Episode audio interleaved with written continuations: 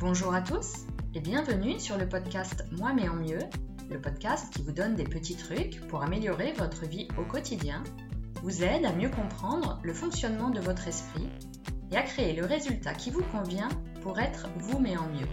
Je suis Géraldine Terry, coach de vie certifiée et dans ce podcast 35, nous allons parler des traumatismes, et plus particulièrement les traumatismes liés à l'enfance et quelles conséquences ils peuvent avoir sur notre vie d'adulte. Alors, depuis quelques mois, euh, je ressens le besoin de perfectionner mon coaching. J'ai été formée à The Life Coach School où on nous apprend à questionner nos pensées, nos croyances, à considérer d'autres options. On nous apprend que globalement, et donc euh, pardon de résumer en quelques lignes, hein, mais euh, nous pouvons surmonter la plupart de nos problèmes en changeant notre façon de penser, en choisissant de porter notre attention et notre esprit sur quelque chose qui nous est plus utile et plus bénéfique. Et je suis convaincue à 200% que ça fonctionne, hein, ça n'est pas la question. Mais pas lorsqu'il s'agit de traumatisme. C'est un sujet qui a commencé à particulièrement m'intéresser il y a euh, six ans maintenant. J'ai rencontré euh, un homme avec qui j'ai partagé la vie pendant quatre ans, qui avait vécu une enfance très difficile et de, profonds traumatismes dans sa jeunesse. Il était battu par son père et sa mère ne prenait jamais sa défense et laissait ainsi se perpétrer la, situation. Ensuite, avec euh, le coaching, eh bien, euh, je, suis en contact avec des personnes qui ont vécu des traumatismes euh, divers et variés, comme de l'infidélité, de la négligence, de la maltraitance, les attentats plus récemment. Et euh, je ne peux pas, je ne veux pas juste leur dire mais pourquoi tu choisis de penser telle chose et pourquoi tu ne pourrais pas essayer de penser autrement. Je, ne veux plus faire ça. Je trouve que ça serait euh, finalement un manque de compassion, un manque de respect, ce serait insultant en fait. Donc euh, je veux pouvoir reconnaître euh, leur, douleur, je veux pouvoir leur dire que c'est parfaitement normal et parfaitement légitime qu'elles aient mal, que la situation soit difficile, que ce qu'elles ont vécu est terrible. Et, euh, donc depuis plusieurs euh, semaines, je me suis rapprochée d'une coach spécialisée dans la gestion des traumatismes, Suzy Wheeler, et ensemble, eh bien, nous euh, avons de longues conversations sur euh, la façon d'accompagner les personnes ayant vécu des traumatismes et, euh, elle me coach sur les sujets. J'avais très très envie de partager ça avec vous. Alors voilà, c'était une longue intro pour vous dire qu'on va parler des traumatismes. Alors, dans le manuel Diagnostic et statistique des troubles mentaux, le traumatisme apparaît comme ce qui survient après l'expérience de la mort d'un être cher, d'une menace réelle, d'une blessure grave telle qu'une agression, des catastrophes, abus ou maladies qui menacent la vie. Alors, nous voyons qu'il ne s'agit pas vraiment de quelque chose de parfaitement tangible et mesurable, hein, ça reste une expérience, un ressenti. Ça veut en aucune façon dire que c'est vrai ou faux ou exagéré. Chaque personne réagit différemment à une même situation, de façon plus ou moins intense. Donc il existe mille et une façons de ressentir une expérience, quelque chose qui s'est passé dans notre enfance. J'accompagne en ce moment une cliente qui, a vécu un, traumatisme dans, sa jeunesse, dans ses jeunes années, un traumatisme qui lui gâche encore aujourd'hui sa, vie d'adulte, qui l'empêche de, vivre pleinement selon son, son, plein potentiel et qui a une euh, fâcheuse incidence sur ses relations amoureuses. Et donc je lui dédie ce podcast. Donc ce qui est important pour moi, c'est de reconnaître la légitimité de la souffrance liée au traumatisme vécu. Ainsi, comme le disait Viktor Frankl, avoir une réaction anormale face à une situation anormale est quelque chose de parfaitement normal. C'est même une réponse naturelle qui va nous permettre soit de découvrir, soit de faire ressortir notre côté le plus fort et le plus résistant de notre personnalité qui finira par nous donner un jour accès à la résilience, c'est-à-dire notre capacité à surmonter les chocs traumatiques. La référence française en matière de traumatisme et de résilience, C'est le neuropsychiatre Boris Cyrulnik, dont je vous invite à lire euh, n'importe lequel des ouvrages, notamment Je me souviens, dans lequel il raconte son enfance traumatisante, ou encore Autobiographie d'un épouvantail, dans lequel il explique comment faire face à l'adversité et à la souffrance. Je cite L'individu peut soit s'abonner à la souffrance et faire une carrière de victime, soit faire quelque chose de sa souffrance pour la transcender. La résilience n'est pas du tout une histoire de réussite, c'est l'histoire de la bagarre d'un enfant poussé vers la mort qui invente une stratégie de retour à la vie. Alors, qu'on le veuille ou non, euh, à un moment donné de notre vie, eh bien, il va nous arriver des tuiles, des événements plus ou moins graves pour lesquels nous ne sommes absolument pas préparés. Il peut s'agir d'événements réels, en tout cas dont nous avons conscience, mesurables, comme euh, la perte euh, d'un parent, un, accident, une, témoin d'une situation particulièrement choquante, une agression ou, voire une catastrophe naturelle. Mais il peut également s'agir d'événements dont nous n'avons pas conscience et qui ont laissé des traces dans notre cerveau, comme par exemple un, environnement familial hostile, euh, avec des disputes incessantes ou encore de la négligence, des propos rabaissants, euh, etc. Le plus commun des traumatismes, c'est les violences familiales. Pour une femme, ou un homme d'ailleurs, ce sont les coups portés par son partenaire. Pour un enfant, c'est euh, la violence ou la négligence de ses parents envers lui. On ne, peut pas se faire battre par la personne que l'on aime et faire comme si de rien n'était. C'est, euh, c'est également extrêmement terrifiant pour un enfant de voir les personnes qu'il aime s'agresser mutuellement en permanence. Savoir que ses parents peuvent le protéger et qu'ils sont eux-mêmes hors de danger, c'est la base de la sécurité pour un enfant. Et l'absence de cette base a des conséquences importantes et notamment biologiques, neurobiologiques et psychologiques non négligeables.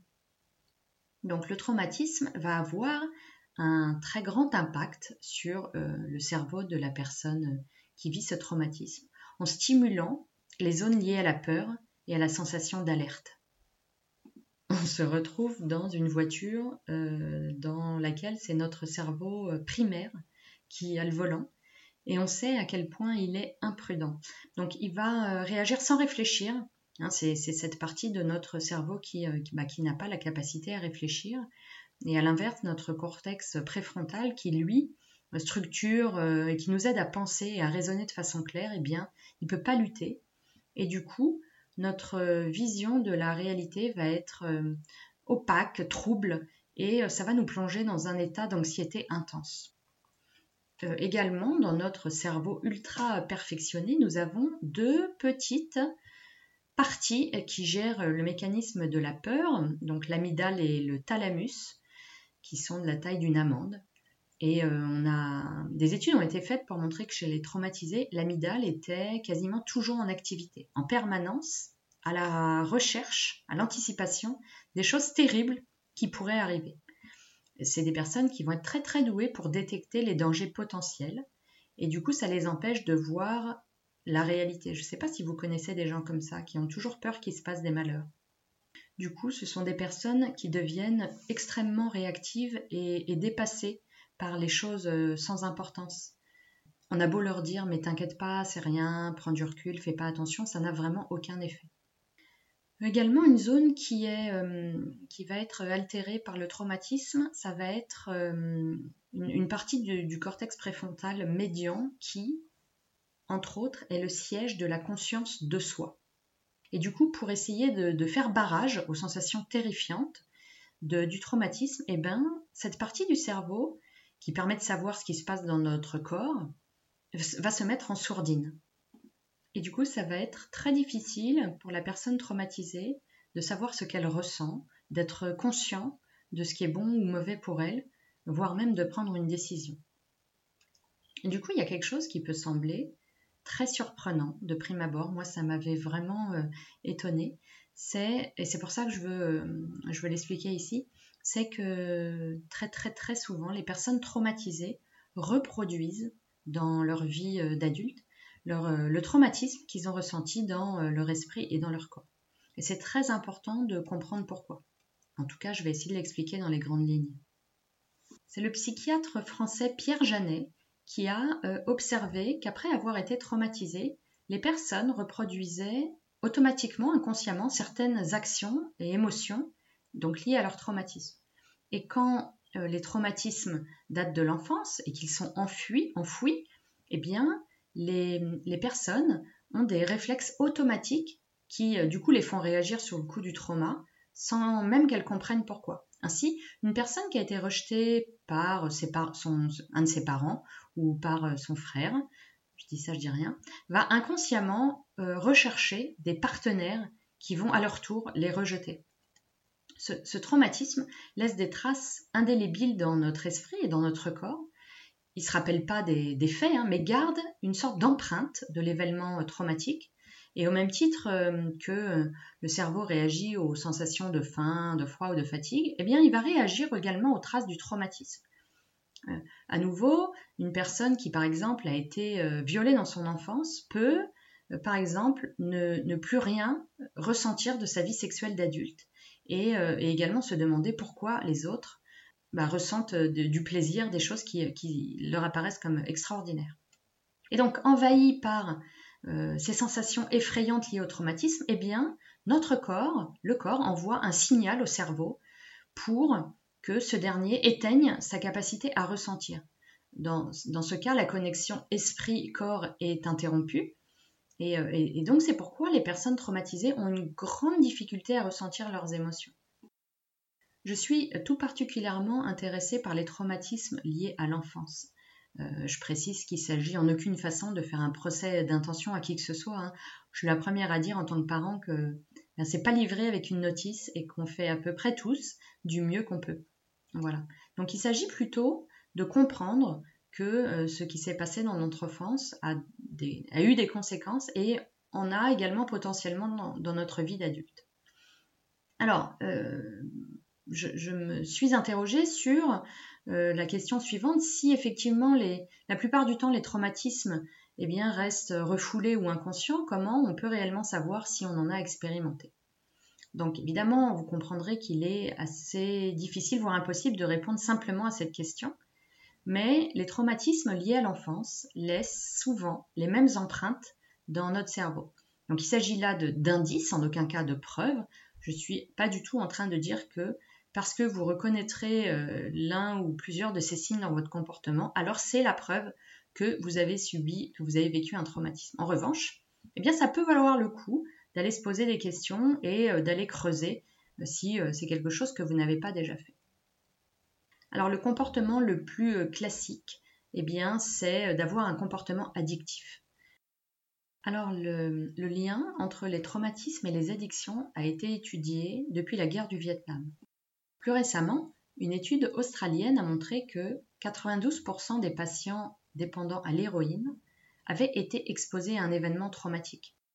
De même, cette étude a montré que les maltraitances vécues dans l'enfance, comme des violences, de la négligence, des abus sexuels, eh bien, sont très souvent associées à l'usage de drogue à l'âge adulte.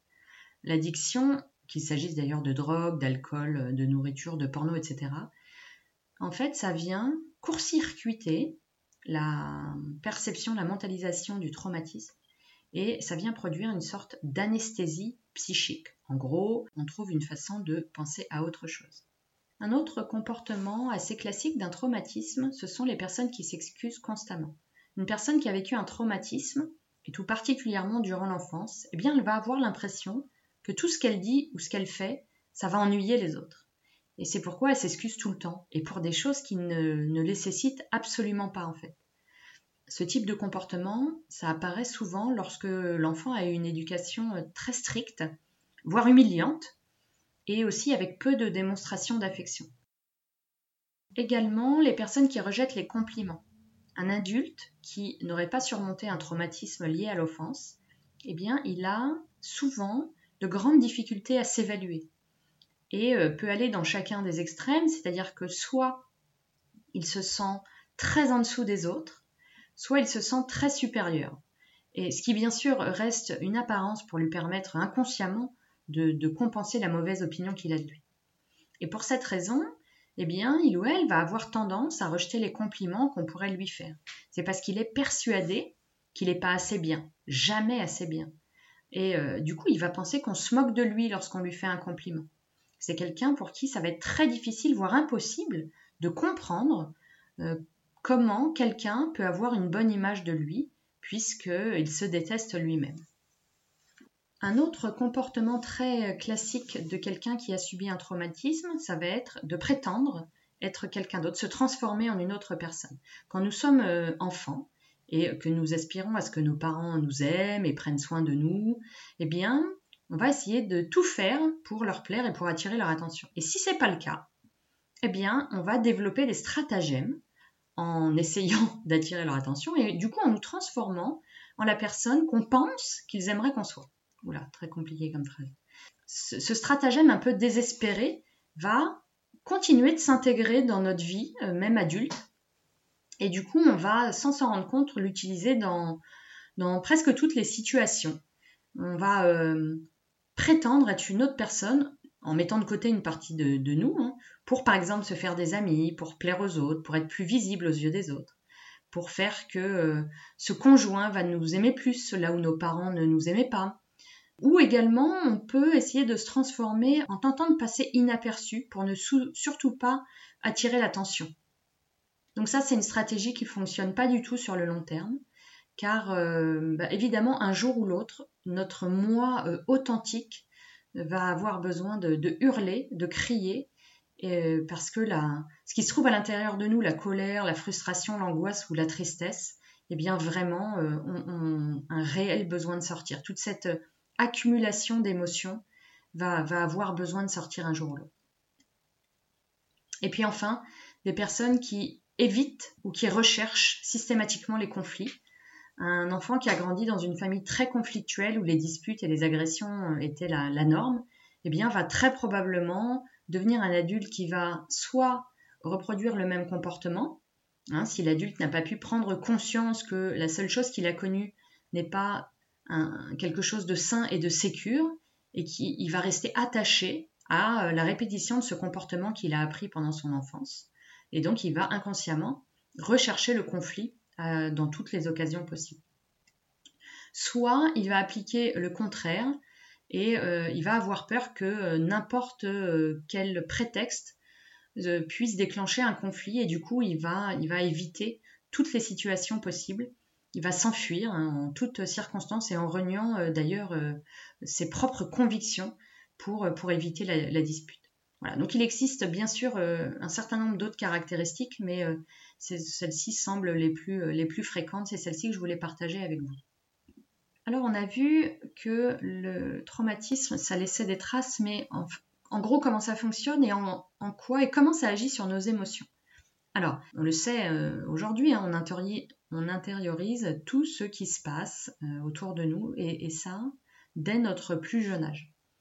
Même avant que le, langage verbal n'apparaisse, eh bien le langage émotionnel est déjà présent et on peut l'enfant peut en quelques heures euh, seulement savoir euh, ce qui lui plaît et ce qui ne lui plaît pas. Il peut deviner les sentiments et les émotions de ceux qui l'entourent.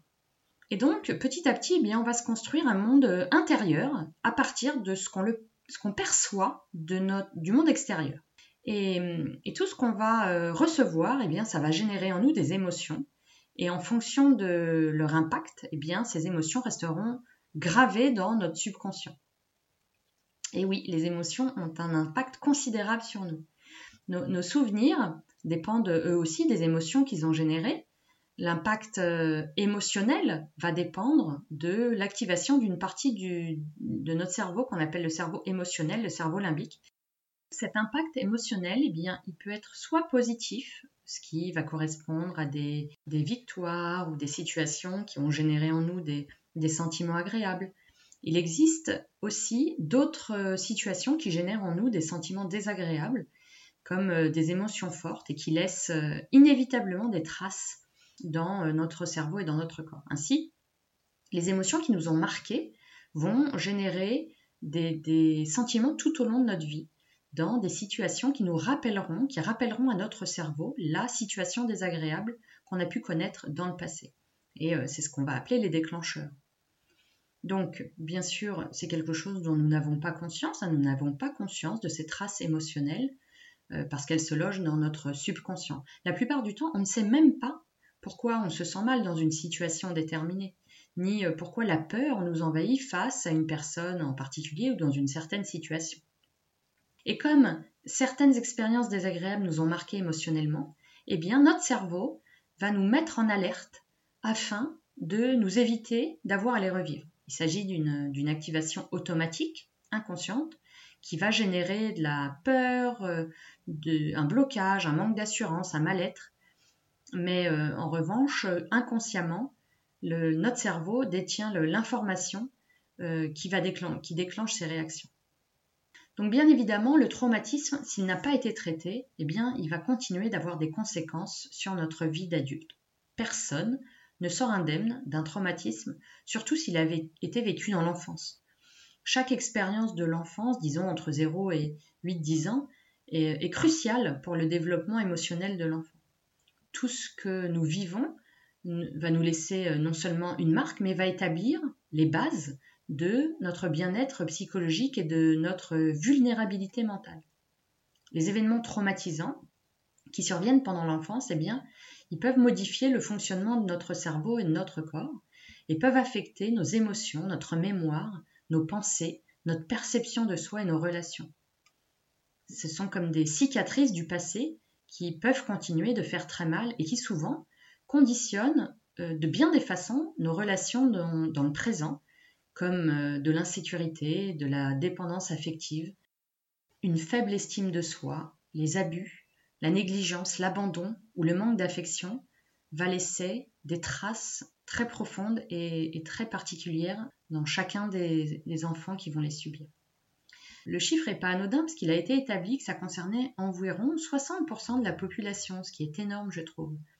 Donc, euh, des traumatismes comme l'abandon d'un parent, dont on parlera euh, plus tard. Je, pense que je ferai un épisode euh, dédié là-dessus, sur la blessure d'abandon. La, la, mort d'un des parents ou de quelqu'un de proche de la famille, le fait d'être témoin de violences familiales, de souffrir d'abus, de violences physiques ou psychologiques, le manque d'affection, le bullying, donc vous savez, le fait euh, d'être constamment critiqué, et eh bien tout ça a des conséquences terribles et à long terme qui continue sur notre vie d'adulte.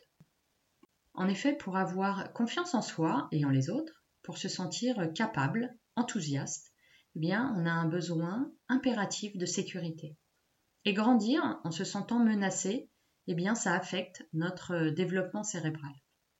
Pour les personnes traumatisées, le fait de ressentir de l'angoisse tôt dans leur vie va leur compliquer la tâche pour établir une identité sûre, forte et optimiste, et ça va leur rendre difficile la construction de, des relations de qualité, car finalement, elles vont pas savoir avec certitude ce qu'elles veulent vraiment.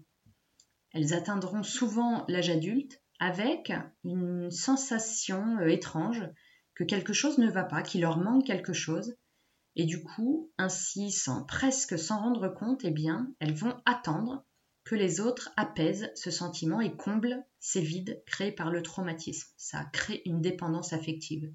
Du coup, il leur sera très très difficile d'établir des relations solides et satisfaisantes parce qu'elles vont attendre tout ou presque des autres et du coup indéniablement elles finiront par être blessées euh, ou frustrées.